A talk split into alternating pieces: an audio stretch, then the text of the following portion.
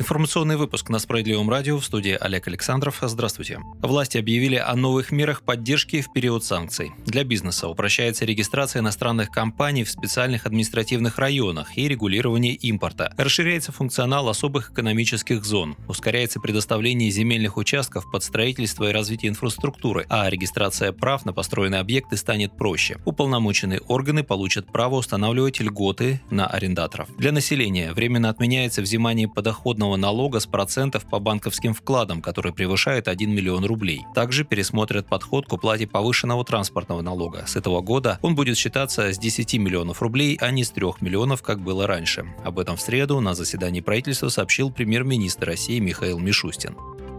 И еще одна мера, о которой мы сообщали ранее. Россияне до 30 сентября смогут подать в банк заявление об оформлении кредитных каникул. Речь идет о кредитах, заключенных до 1 марта этого года. Как и раньше, отсрочку можно взять, если кредит не больше определенной суммы, рассказал в парламентской газете глава Комитета Госдумы по финансовому рынку «Справедливорос» Анатолий Аксаков. Например, каникулы можно оформить, если кредит по ипотеке составляет не более 3 миллионов рублей в Санкт-Петербурге, Дальневосточном федеральном округе и Московской области, не более 4,5 миллионов миллионов рублей в Москве и не более 2 миллионов рублей в остальных регионах. Максимальный размер по автокредитам 600 тысяч, по потребительским займам для граждан 250 тысяч рублей, а для ИП 300 тысяч, по кредитным картам 100 тысяч рублей.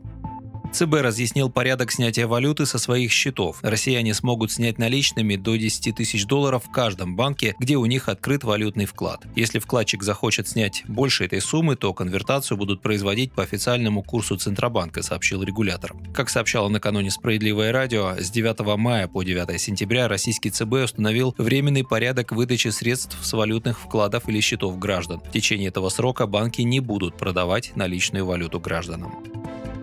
Сбербанк со среды начинает принимать заявки клиентов малого и среднего предпринимательства по программе льготного кредитования Банка России. Получить льготный кредит могут малые предприятия по ставке не выше 15% годовых, средние предприятия не выше 13,5% годовых на срок до года. Срок действия программы до 30 декабря. Отмечается также, что перечень отраслей по программе максимально широкий. Исключение составляет только подакцизные виды деятельности, жилищное строительство, компании финансовой сферы и предприятия, связанные с бизнесом, не имеющим статуса МСП. Тем временем в Европе подсчитали, что Российская Федерация вышла на первое место среди неугодных стран мира, опередив Иран. На фоне санкционных страстей интересное наблюдение сделал писатель и сопредседатель партии «Справедливая Россия за правду» Захар Прилепин. По его мнению, от санкций больше всего пострадают те 20% россиян, которые еще выступают против политики Путина. Прилепин называет их европеизированными россиянами, которые протестовали и были на стороне украинцев. Именно они летали в Европу, пользовались Spotify и смотрели Netflix, указывает знаменитый публицист. Даже олигархи пострадали меньше. И совсем никак не пострадал ядерный электорат Путина, который и слова Netflix-то не знал, получал зарплату на карту МИР и отдыхал в Сочи.